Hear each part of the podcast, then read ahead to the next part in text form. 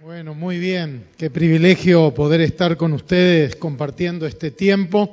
eh, palabra de Dios, que es la mejor palabra, eh, porque la palabra de Dios no vuelve vacía, sino que se cumple el propósito en nuestra vida para el cual Dios ha enviado esa palabra. Te felicito también por dedicar este tiempo a capacitarte, a venir a la casa del Señor, a buscar sabiduría de parte de Él. Sé que estuvieron viendo alguna temática sobre la economía, cuestiones financieras, una economía sana, una economía equilibrada. ¿eh? Yo no creo en el Evangelio de la prosperidad, pero sí creo en la prosperidad del Evangelio.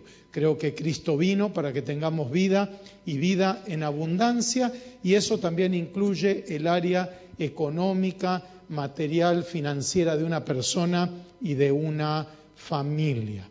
Quiero compartirte brevemente a modo de introducción un principio eh, muy poderoso en materia financiera que está en las escrituras. Muchísimas gracias.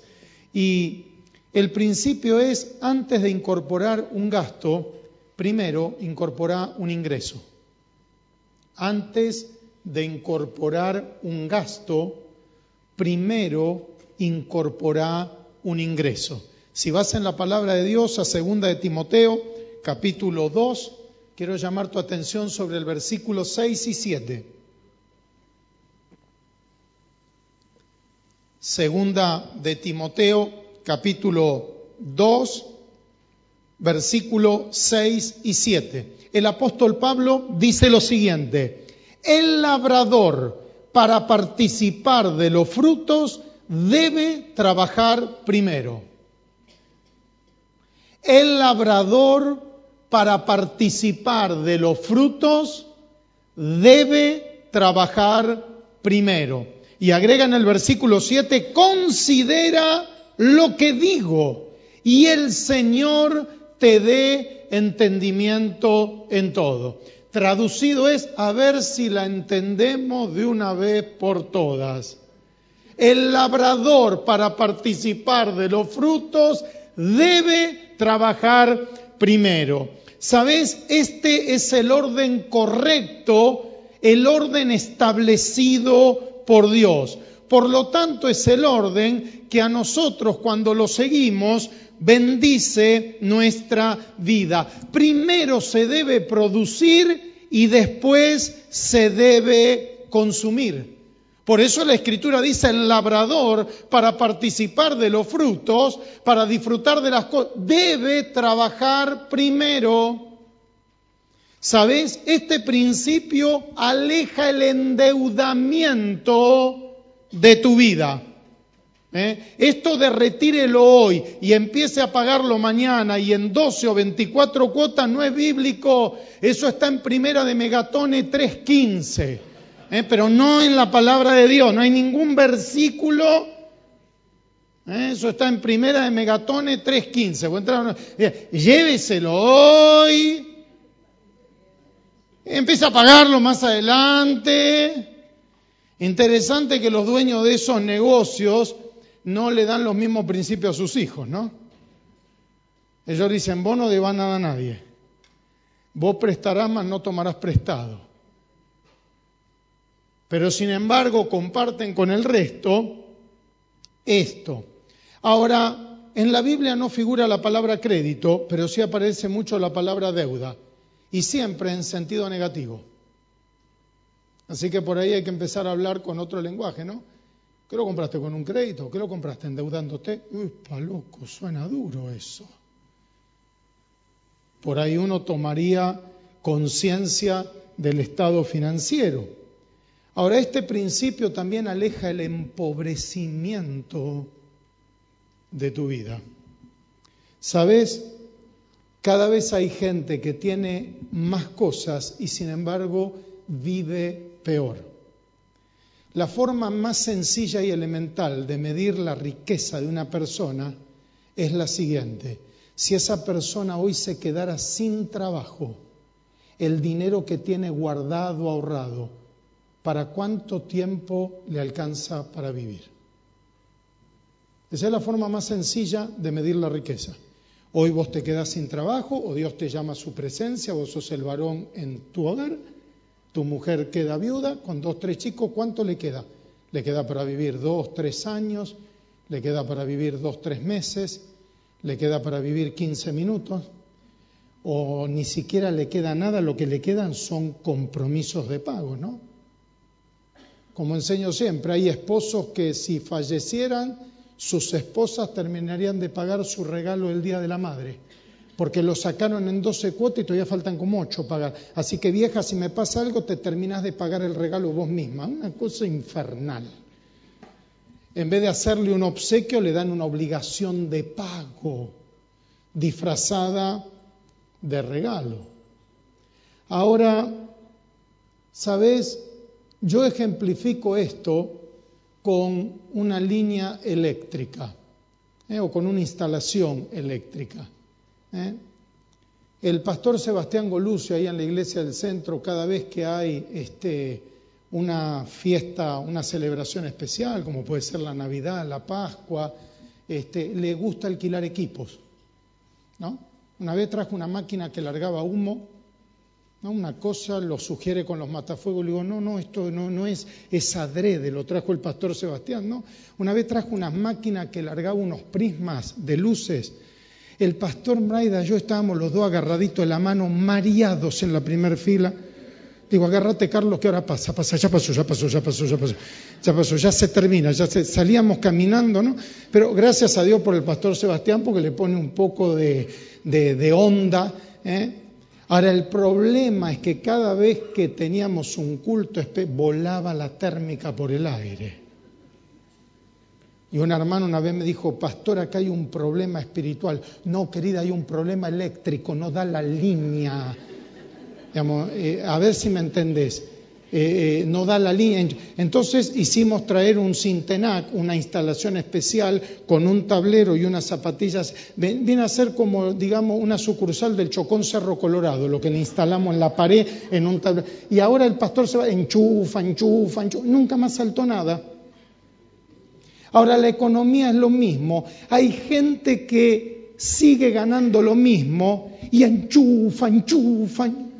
¿Vos conocés a alguno? ¿No?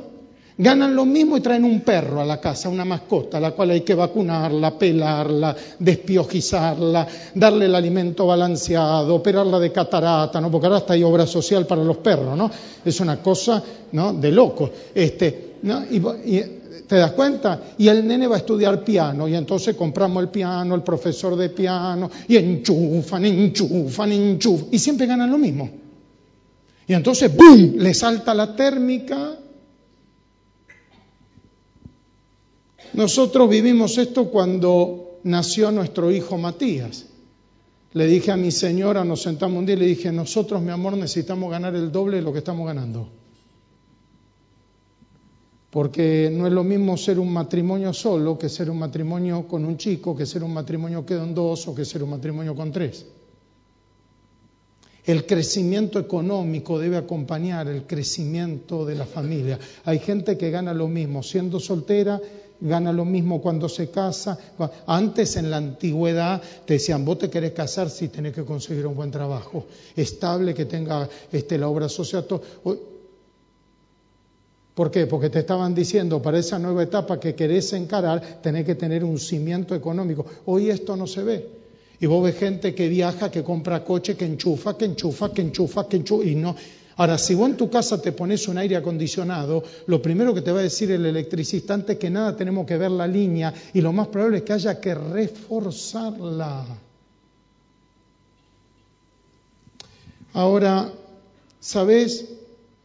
Antes de incorporar un gasto, primero incorporar un ingreso igual o mayor. Igual o mayor. En segunda de Tesalonicenses 3:10 el apóstol Pablo dice, porque también cuando estábamos con vosotros os ordenamos esto, si alguno no quiere trabajar, tampoco coma. Lo que está diciendo es, el que no produce, que... entonces en mi casa a nada se le dice que no.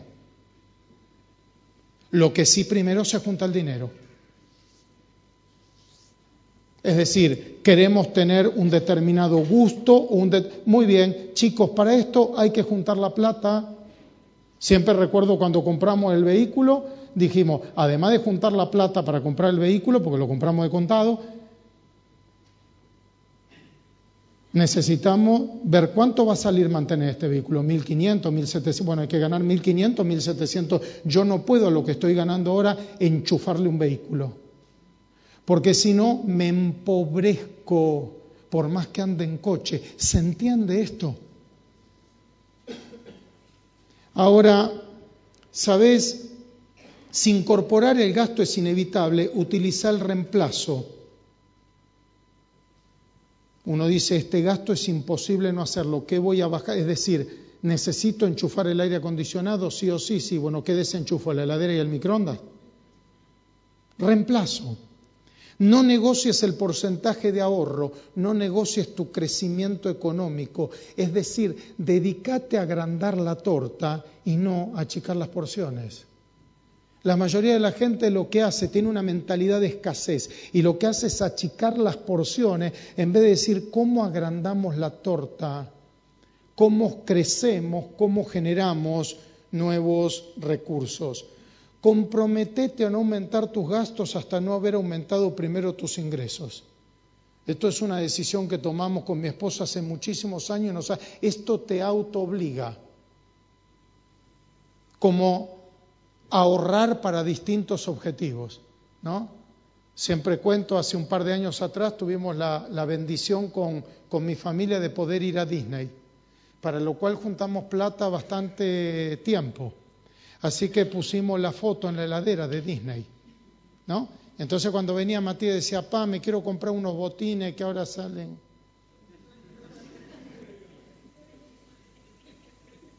No. No, no, no, no. Esto, con esto le pego bien todavía. Eh, me... ¿No? Ese viaje a Disney fue lo que más plata nos hizo ganar como familia. Fue impresionante. Hubo años que no se gastaba un sope en nada. ¿No? Esta es la virtud de tener una meta. Cuando vos tenés una meta futuro, te volvés más eficiente en el presente. Y cuanto más eficiente sos en el presente, más posibilidades tenés de alcanzar tus metas a futuro. Es un principio de retroalimentación virtuoso.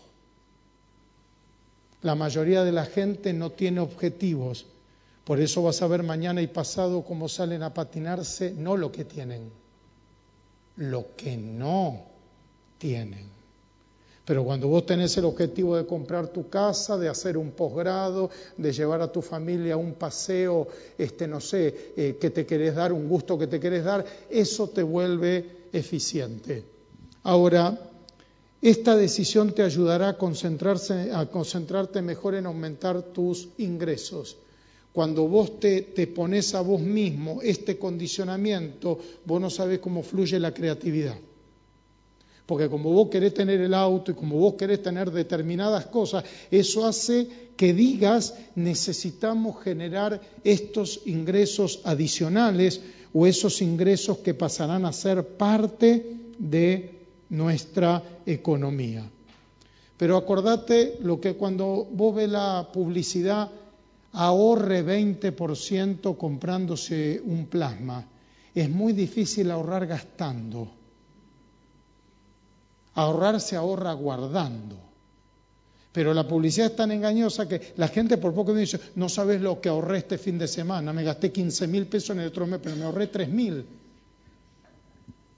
Han invertido el, y la gente lo compra. No sabes qué, aprovecho hacer esto hoy porque así ahorro ahorrás patinándote un montón de...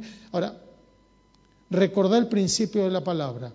El labrador para participar de los frutos, esto es palabra de Dios, ¿eh? Debe trabajar primero. Y agrega el apóstol, considera lo que digo y el Señor te dé entendimiento en todo. A ver si te cae la ficha de que el orden establecido por mí es que primero se produzca y después se consuma, que aquel que no trabaja no coma y que para participar de los frutos uno debe haber producido primero. ¿Cuántos dicen amén? ¿Eh? Esto, denle un fuerte aplauso a la palabra de Dios. Esto, ¿eh? palabra de Dios, ¿eh? néctar de sabiduría. Ahora yo quiero concentrarme un poquito en esta noche en cómo generar nuevos ingresos, cómo generar nuevos ingresos. Y la mayoría de nosotros, los que somos al menos decentes, ¿eh? ganamos nuestro dinero trabajando, sea en una profesión, sea en un trabajo, este, digamos, en relación de dependencia, sea una carrera corporativa, sea un oficio, sea un comerciante. Y hay principios bíblicos para poder crecer en aquello en lo que nos desempeñamos. Yo escribí un libro que se llama 12 claves para triunfar en tu trabajo. Eh, ese es un seminario que dura más o menos tres horas. Relájate, no te lo voy a dar entero. Eh, prometo a las 10, 10 y 10 más o menos terminar. Pero ese libro al final tiene de cada capítulo tiene tres pasos prácticos. Entonces yo hoy voy a compartir con vos los pasos prácticos eh, y sobre todo la base bíblica para que vos puedas extraer eh, como un resumen de cómo poder generar nuevos ingresos. Ni más ni menos de cómo vos podés crecer eh, a través de tu trabajo, de tu profesión, de aquello que vos haces y te desempeñás cada día la primera clave es trabajar para tener éxito. Trabajar para tener éxito. Si vos buscás 1 Corintios 9, 24, el apóstol dice lo siguiente. ¿No sabéis que los que corren en el estadio, todos a la verdad corren, pero uno solo se lleva el premio? Corred de tal manera que lo obtengáis. Lo primero que quiero decirte es que eso de que lo importante no es ganar, sino este, competir, no es bíblico. No es bíblico. El apóstol Pablo no dice, ¿no sabéis que los que corren todos corren? Bueno, corre por correr. No dice eso. Dice, corred de tal manera que obtengáis el premio. Así que lo primero que el apóstol dice es, conduzcanse, manéjense de tal manera de obtener el premio. ¿Sabes qué? La mayoría de la gente trabaja para no ser despedido. Una minoría trabaja para ser ascendido. Esto ya está estudiado. Hay un 3% que gana en proporción 10 veces más que el 97% restante. Cuando agarraron a ese 3% y le dijeron cuál es la clave y le preguntaron, este, ¿ustedes para qué trabajan? Y ellos dijeron, para ser exitoso en aquello en que nos desempeñamos. Vos le preguntás a mucha gente, ¿para qué trabajás? Este, ¿Para qué haces la tarea? ¿Y para qué va a ser? ¿Para que no me rajen, pastor? Gran parte de la gente trabaja para no ser despedida.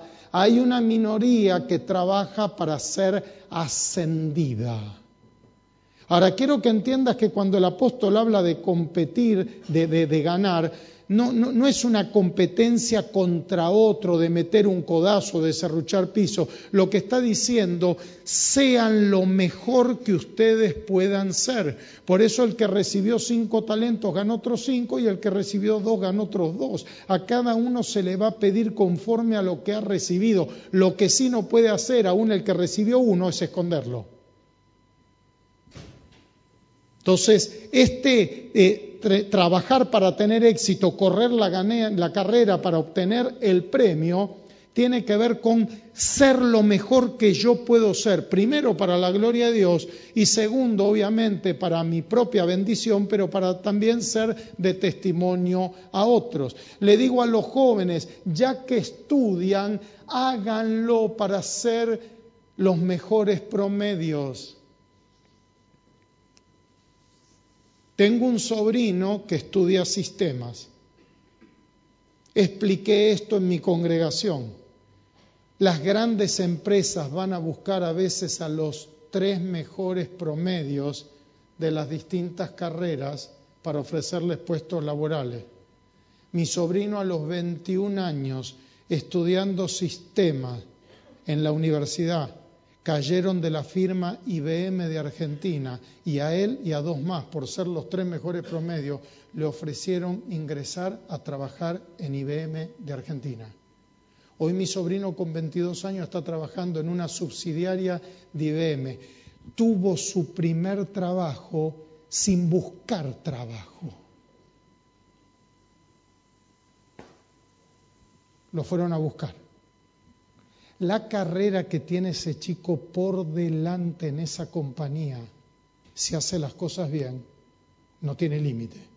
Y aun si mañana se quisiera poner por su cuenta el, ir a cualquier lado y decir, estuve en IBM de Argentina, ¿y cómo entraste? Me vinieron a buscar.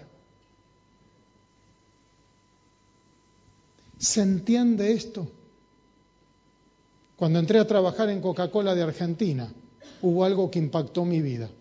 Cuando yo recién entré se lanzaba el producto Diet Coke, la Coca-Cola dietética. Y yo estaba recién ingresadito, nuevito, y el que presentaba el producto era el gerente general de la compañía. Y dijo, me complazco en presentar hoy un producto que va a revolucionar la industria del agua gaseosa. Esto va a ser revolucionario en el mercado. Se estaba eh, incorporando el aspartame, un, edulcorante y todo esto. Y entonces recuerdo lo que él dijo. Hace 40 años entré por esa puerta como cadete, pero el primer día que puse un pie en esta empresa dije, entro como cadete, pero para ser el futuro gerente general de la compañía. Y hoy como gerente general de la compañía me complazco en lanzar este... ¿Quiénes son los nuevos en este lugar? Y yo estaba en un sector, como están ustedes ahí, nos pusimos todos de pie, ¿no? Siéntense. Dice, ¿ustedes son los nuevos? Sí, señor. Les voy a hacer una pregunta. ¿Para qué entraron por esa puerta? Para cobrar un sueldo. Por la obra social. Para tener cuatro cajones de gaseosa gratis el día del cumpleaños. Yo espero que ya que entraron por esa puerta, y ya que vienen todos los días acá a trabajar, lo hagan para ser los futuros presidentes de la compañía. Eso impactó mi vida. Yo no sé si este hombre era creyente, yo no tenía ascendencia para dirigirme a él, pero de que creía que todo lo que pisare la planta de su pie iba a ser su territorio, no me cabe ninguna duda. Así que ya que visitas los clientes, ya que eh, le digo a la gente de la iglesia, ya que vas a soldar el caño, en vez de ir a hacer un trabajo, anda a hacer una cartera de clientes. No vayas a hacer un trabajo, anda a hacer una carrera laboral. Son dos visiones completamente distintas entre aquel que va a un trabajo, a hacer un trabajo, y aquel que va a desarrollar una carrera laboral. Son dos proyecciones completamente distintas. Comprometete con Dios, con vos y con los demás, a ser lo mejor que puedas ser. ¿Eh? La manera de honrar a Dios con los talentos que Dios nos da es desarrollando esos talentos al máximo, al máximo. Sean dones ministeriales, sean dones espirituales, sean dones que Dios te ha dado para ejercer una profesión. Concéntrate en progresar en lo que haces y renuncia a la mediocridad imperante. Quiero decirte que este es un tiempo de tremenda oportunidad, porque hoy con muy poco se hace una gran diferencia. Vas a un shopping como el Unicenter donde hay un tipo que pagó 200, 250 mil dólares de llave de negocio por el espacio físico, le puso otros 50 o 70 mil dólares arriba para reciclar el local. Tiene metido ahí en mercadería otro, digamos, estamos hablando de 450 mil dólares de inversión. Y tiene cuatro estúpidos atendiendo que cuando vos entras están mandando mensaje de texto. Y vos decís, perdón, Sí. ¿Qué querés? Fíjate, agarrate, no, no, no. Perdón, si molestamos nos vamos, ¿eh? Veníamos a comprar acá. La otra vez voy a regalar, un con mi señora voy a comprar un regalo para un recién nacido en la iglesia, una batita de bebé. A un negocio de primer no lo quiero quemar, pero te doy una terna, chiqui, mimo y, y, el otro, eh, te doy la voz, saca tu... ¿No? Escucha esta. Y cuando una batita de bebé, y me la pone en una bolsa así grande. Digo, perdóname, querida, ¿no tenés una bolsa más chica? Parecía que le íbamos a hacer el regalo, ¿viste? De que la bolsa grande, más chica, más chica, más chica. ¿No? Una batita de bebé me ponía una bolsa como de una cambera. Me dice, no, nos quedamos sin bolsas chicas. Y yo veía a, tres vendedores y uno en la caja. Le digo, perdóname. Le digo, ninguno de los cuatro en este lugar se dio cuenta de que se estaban acabando las bolsas. Mi señora oraba en la puerta, ¿no? Decía, Señor, te pido que en este momento nos podamos ir a casa en paz. Digo, ninguno se dio cuenta, ¿no? Y empezó como en intermitente, empezó a parpadear la chica, le, le, agarró como, ¿no? Digo, incluso el de la caja, que debe ser el supervisor, ni se tampoco se dio cuenta. Digo, ¿por qué no tienen un poco de dignidad y se echan a ustedes mismos? Despídanse. Ahí empieza un proceso de sanidad. Mándense los telegramas. Me despido por inútil, incompetente.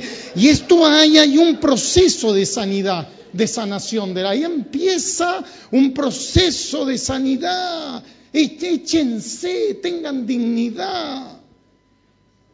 Así que si vos vas a trabajar un local de eso y te fijas que quedan pocas bolsas y pedís antes de que se acaben y sonreís cuando alguien entra, sos el empleado del mes.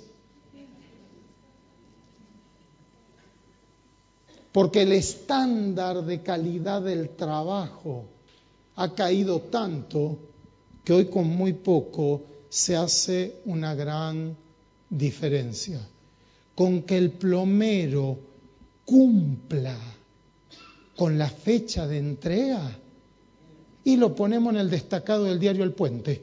Es decir, eh, porque yo estoy harto de que a la salida de la iglesia venga gente a verme diga, pastor, viene la hermanita pastor, dígale al hermano plomero que me termine la cocina.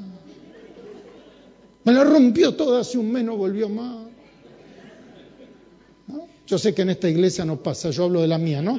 Es decir, yo perdóneme, estoy haciendo un poquito de sanidad interior en esta noche, ¿no? Este, este, y vos ves, claro, ¿no?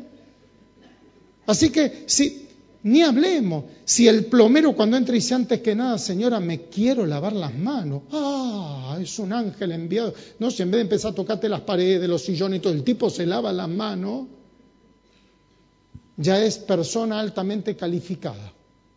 ¿Eh? Así que esto es para poder hacer una diferencia. Una forma de poder progresar en cualquier ámbito es trabajar para tener éxito, para desarrollar excelencia. La segunda clave es trabajar de forma estratégica. El apóstol Pablo dice ahí en 1 Corintios, pero 9:26, dice, así que yo de esta manera corro, no como a la aventura, de esta manera peleo, no como quien golpea el aire. Lo que está diciendo el apóstol Pablo es, yo llevo mi ministerio de forma estratégica, no corro como a la aventura, no peleo como quien tira piña al aire a ver si emboco una. Por eso hay gente tan desgastada y con tanta poca efectividad, porque no trabaja de forma estratégica. Hay cuatro pilares básicos del trabajo estratégico. El primero es la especialización. Vivimos en la era de la especialización. El generalismo está totalmente perimido. Hoy, desde la medicina hasta cualquier ámbito, hay especialistas. La otra vez me decía una chica, pastor, estoy estudiando abogacía, estoy en el horno. No, querida, si te especializas en derecho internacional, no estás en el horno, porque hoy todo el mundo exporta, importa, y el que maneja las cartas de porte y todo eso, eh, y se mete en ese nicho de mercado, va a tener buenas posibilidades laborales. Especialización. Un joven que sabe hablar chino o que sabe hablar portugués tiene una diferencia abismal con alguien que no lo habla. Con que simplemente pongan el currículum, que ese currículum va aparte. Va aparte. ¿eh? Entonces, especialización. La segunda es diferenciación. ¿Qué es eso? ¿Qué es lo que te diferencia? Y la pregunta que te tenés que hacer es, ¿por qué alguien tendría que contratarte a vos y no a otro? Cuando vas a trabajar en una empresa multinacional, esta es la última pregunta que te hacen. ¿Por qué deberíamos darle el puesto a usted y no a otro?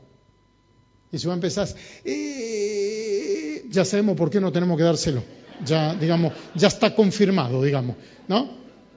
Entonces, eh, diferenciación. Y esto aplica, ¿por qué alguien tendría que comprar en tu negocio y no a otro? ¿Por qué alguien tendría que llamarte a vos como plomero y no a otro? ¿Por qué? ¿Por qué alguien tiene que congregarse en esta iglesia y no en otra? Porque ahí hay, ahí hay eh, una revelación. Es lo que te diferencia. El precio más bajo te devolvemos la diferencia. Los que son más viejitos como yo, Grundy, caro, pero el mejor. Boom, ahí apuntan a, cada uno tiene su diferenciación, aquello que lo distingue. Tercero, el segmento el segmento, tu producto, tu servicio, ¿a qué mejor apunta? Vos como persona, ¿servís para una carrera corporativa o servís para trabajar en una pyme? Hay personas con perfil para trabajar en una pyme, donde todos te saludan, te dan un beso, saben tu nombre, y hay quien tiene perfil para trabajar en una multinacional, donde sos un número más, nadie te saluda, nadie te da un beso, pero por lo general son los que ponen la mejor plata y el beso me lo da mi señora en mi casa y me saludan los hermanos en la iglesia. Digamos, yo la parte, digamos, así afectiva la resuelvo por otro lado. Este, pero bueno, cada uno eh, busca, lo, hay algunos que tienen, viste, la autoestima baja, necesita que lo estén ahí encima y prefiere, El dueño de la empresa me quiere como a un hijo. Sí, el problema es que no te hereda, pero digamos, eh, salvo de eso está todo. Vale, pero bueno, digamos que son otras, no voy a entrar en eso, no nos vamos más. Este, ¿no? Pero dice la palabra de Dios, más vale el despreciado que tiene servidores que el que se jacta y carece de pan. Eso es jamón del medio. ¿eh? Eso es néctar de sabiduría. ¿eh? más vale el despreciado que tiene servidores que el que se jacta y carece de pan. ¿eh? Así que segmento. ¿Cuál es el mejor segmento para mí? Y cuarto, eh, eh, lo que tiene que ver con la concentración. ¿Qué es la concentración? Me tengo que concentrar en mi especialidad, en aquello que soy bueno. Me tengo que concentrar en mi diferenciación y hacer valer. A ver si entendemos esto. Yo perdí a mi papá a los 16 años, tuve que ir a trabajar de día y estudiar de noche. Mi primer trabajo fue de cadete en un laboratorio de análisis clínico y radiología. Recuerdo todavía como si fuera cuando me entrevistó uno de los tres dueños, que era el bioquímico, me dijo, bueno, querido, ¿y qué más tenés para decirme? Ah, que yo vivo acá a la vuelta, a una cuadra y media. Así que aunque haya paro de trenes, era en plena época Alfonsín, donde había más días de paro que días laborales. Así que haya el problema que haya, yo a trabajar voy a venir siempre, porque estoy a una cuadra y media. No, me dijo, acá la vuelta, espera que eso lo vamos a... Eso es re importante que estés tan cerca. El laburo fue mío.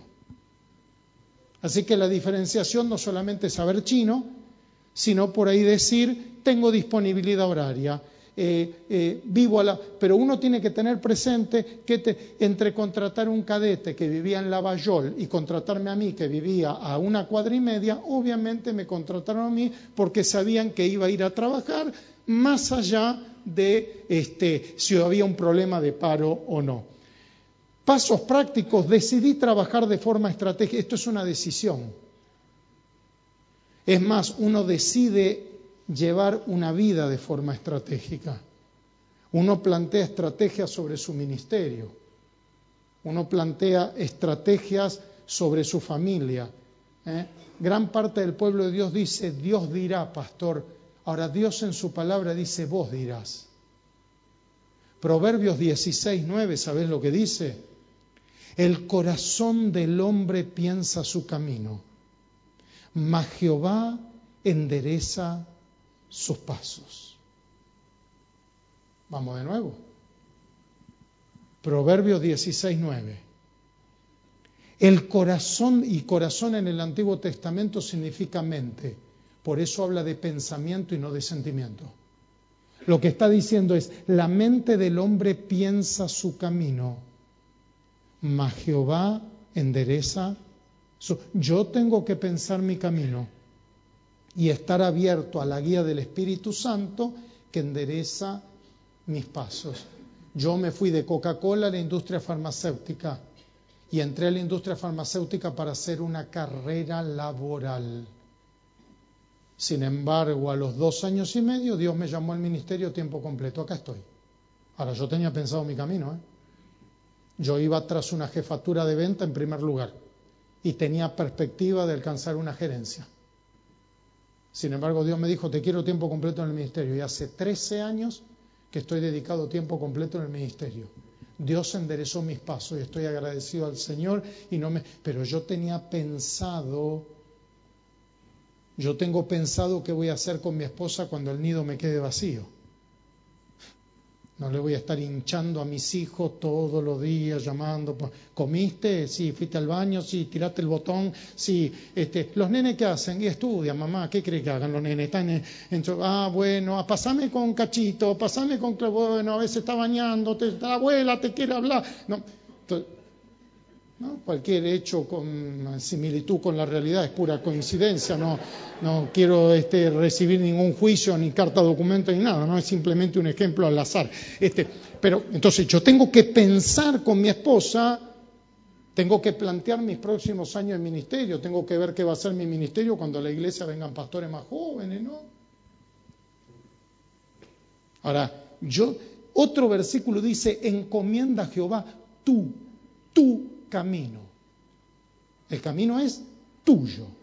Confía en Él y Él hará. Así que la primera decisión es eh, trabajar de forma estratégica. El segundo paso práctico, anota en un papel tu, especialidad, tu diferenciación y el segmento mejor para vos. Anotalo, tenelo presente, a ver en qué yo soy verdaderamente bueno y en qué me puedo perfeccionar más. ¿Qué es lo que me diferencia de los demás? Mi honestidad, mi prolijidad, mi no sé, ¿qué es lo que me y, cuál es el mejor segmento para mí? ¿Eh? Por eso hay pilotos que fueron a la Fórmula 1 y volvieron al TC 2000. No son pilotos de Fórmula 1, papi. Porque en la Fórmula 1 no te toca, no te empuja, no, ¿me entendés? y no estoy desmereciendo, digo, son ámbitos distintos. Como hay gente que sirve para jugar al fútbol y gente que sirve para jugar al golf son ámbitos ni mejor distintos, pero uno tiene que saber a qué está llamado, cuál campo de realización es el mejor. Y tercero, desarrollar inteligencia laboral, concentrándote tu especialidad en tu diferenciación y en el segmento mejor. Esto tiene que ver con inteligencia laboral. laboral.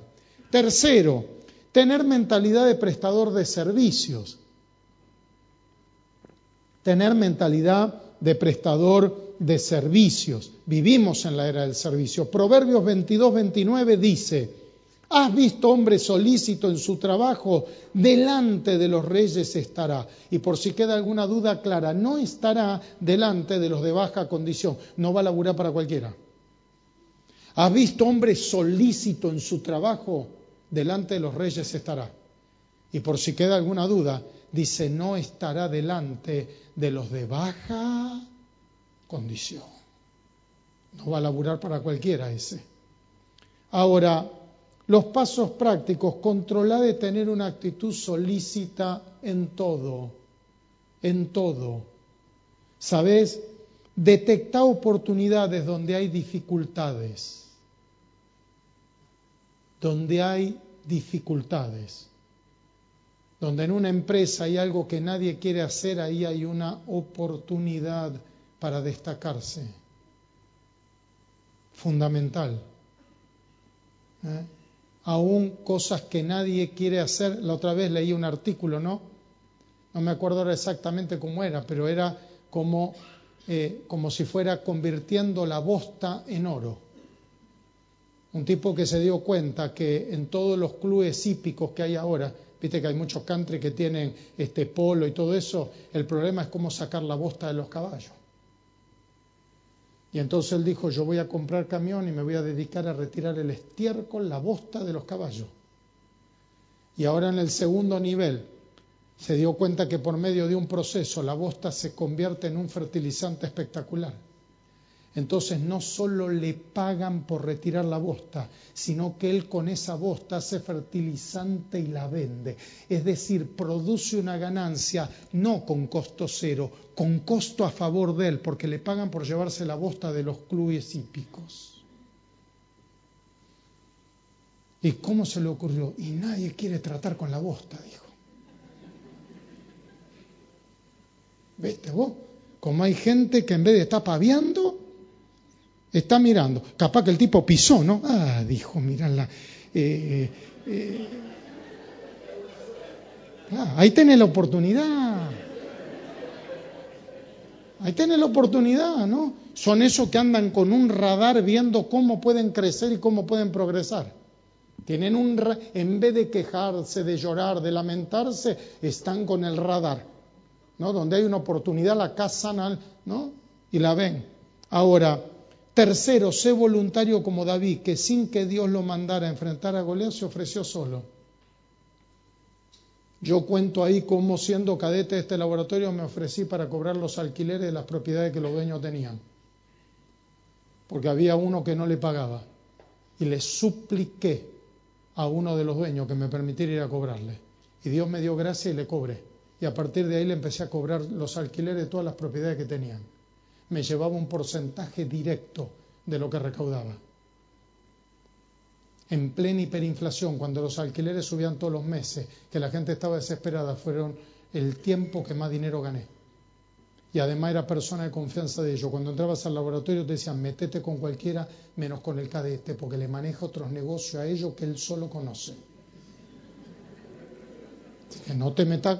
Yo tenía 18 años en ese momento. Ahora escuché una conversación de un tipo que no les pagaba un alquiler. Y le dije, ¿me permite ir a cobrarle? No, Daniel es pesado, ese tipo, ¿me permite ir a cobrarle? Ahora otro lugar mío he dicho, vení Daniel, vení, a ver si te agarran a vos y te mandan. Es que si te mandan no hay mérito, el mérito está en ofrecerte. Y cuando David dijo que enfrentaba a Goliat, automáticamente lo llevaron delante de Saúl. ¿Sabes por qué? Porque has visto hombre solícito, delante de los reyes estará. Palabra de Dios. Donde vos sos solícito, dispuesto, automáticamente progresarás. Cuarto, para ir avanzando, hacer lo que nadie quiere hacer. Hacer lo que nadie quiere hacer. Y hay una promesa en la palabra de Dios espectacular, que está en Proverbios 17.2. Y dice así, el siervo prudente se enseñoreará del hijo que deshonra y con los hermanos compartirá la herencia. Fuerte esto. ¿eh? El siervo prudente se enseñoreará del hijo que deshonra y con los hermanos compartirá la herencia. Escucho gente que me dice, pastor, ni los hijos del dueño se preocupan por la empresa, ¿me voy a preocupar yo? Sí, sí. El hecho de que el hijo los hijos del dueño no se preocupen por la empresa es tu oportunidad porque el siervo prudente se enseñoreará del hijo que deshonra. Y como si fuera poco, con los hermanos compartirá la herencia. Eso no es un, este, un cuento, una historieta, ¿eh? eso es un principio. Enseñé esto hace unos años atrás en una iglesia y me llamó un hermano de Rosario que trabajó más de 20 años en una imprenta. Y un día me llamó y me dijo, la palabra se cumplió en mi vida, pastor. Me dijo, hace más de 20 años que trabajo en una imprenta. Los hijos del imprentero despotrican contra la imprenta, a pesar de que todo lo que tienen lo tienen gracias a la imprenta, gente no creyente. Así que me llamó el dueño de setenta y pico de años, me dijo, me retiro. Y ya que mis hijos no quieren saber nada con la imprenta, yo esto lo voy a solucionar fácil. El que estuviste más de 20 años laburando al lado mío, sos vos. Así que en este momento te dejo la propiedad, las maquinarias y la cartera de cliente. Ellos repartirán todos los bienes que tengo, pero la imprenta te queda a vos.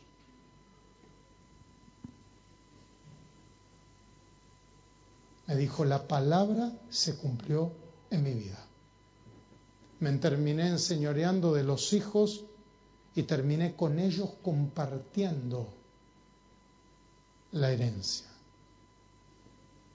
Esto no es, eh, qué lindo, que no, no, no. Cuando vos activás estos principios porque los crees y los vivís, las promesas no vuelven vacías. Entendé que lo que nadie quiere hacer es una oportunidad para progresar. Cuando estaba en la industria farmacéutica nadie quiere ir a los congresos, porque te la tenés que pasar 10, 12, 14 horas en un stand, empilchado de primera, erguidito, saludando a cuanto médico. Pero ¿sabés lo que pasa? En esos congresos van los médicos más renombrados. Y en esos congresos está la plana mayor del laboratorio. Así que el presidente del, laboratorio pasa más o menos 45 50 veces por el stand y te ve a vos para... Todo bien muchachos, firme acá señor, todo en orden. Muy bien, ¿cómo era el nombre de ustedes? González, González, las dos con Z, Daniel. Daniel, señor, González. González, Daniel. Este, taca. Y entonces el tipo va y vuelve. ¿Cómo anda Fernández? No, González, las dos con Z, González. Eh, eso fija, eso tiene que ver con hacerte ver.